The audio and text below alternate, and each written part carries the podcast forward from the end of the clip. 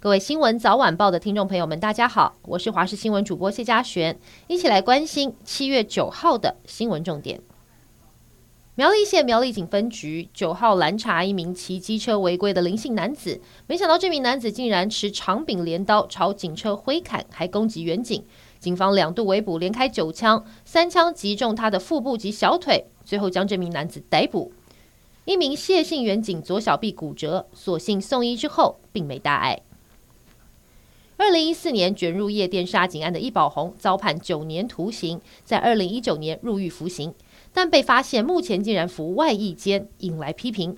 鸿海集团创办人郭台铭更喊话无法接受，七月十六号将站出来表达他的愤怒。对此，法务部八号晚间发出三点回应，表示易宝红是由专家学者组成的外役监遴选委员会选出来的，最后是一切公平公正。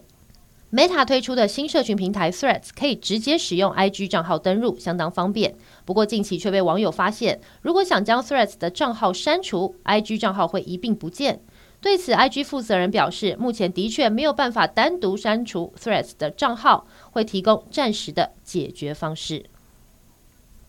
中央气象局指出，今天太平洋高压势力仍然很强，加上西南风带来暖空气，各地区持续晴朗炎热的天气，高温普遍达到三十五、三十六度以上。特别是北北极地区、南部近山区还有花东地区，都可能会有三十七度以上高温。东南部仍有机会出现焚风，降雨不多，只有山区午后有局部短暂雷阵雨。国民党阵营私下表示，等到红海创办人郭台铭之乱结束后，不排除会侯科配，将会等柯文哲无条件投降。对此，柯文哲今天出席美容医学全联会的时候，被问到此事，没有停下脚步正式回应，但看起来有些吃惊，还反复的复述记者的问题：无条件投降吗？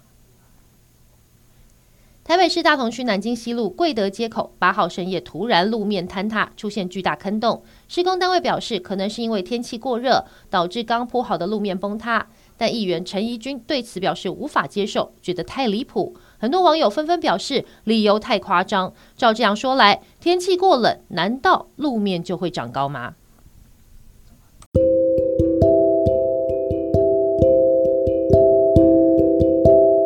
上就是这一节新闻内容，感谢您的收听，我们下次再会。